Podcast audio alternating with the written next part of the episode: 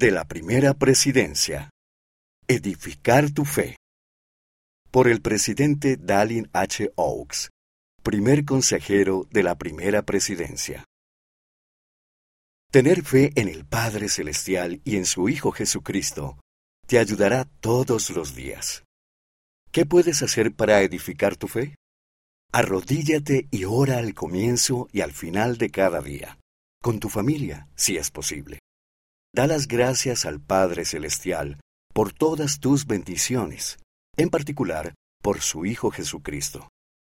Estudia las Escrituras diariamente. Renueva tus convenios participando de la Santa Cena. Guarda los mandamientos y arrepiéntete de tus pecados. Sigue al profeta. Si haces estas cosas, tu fe crecerá y el Espíritu Santo te guiará a lo largo de la senda de los convenios para regresar a tu hogar celestial.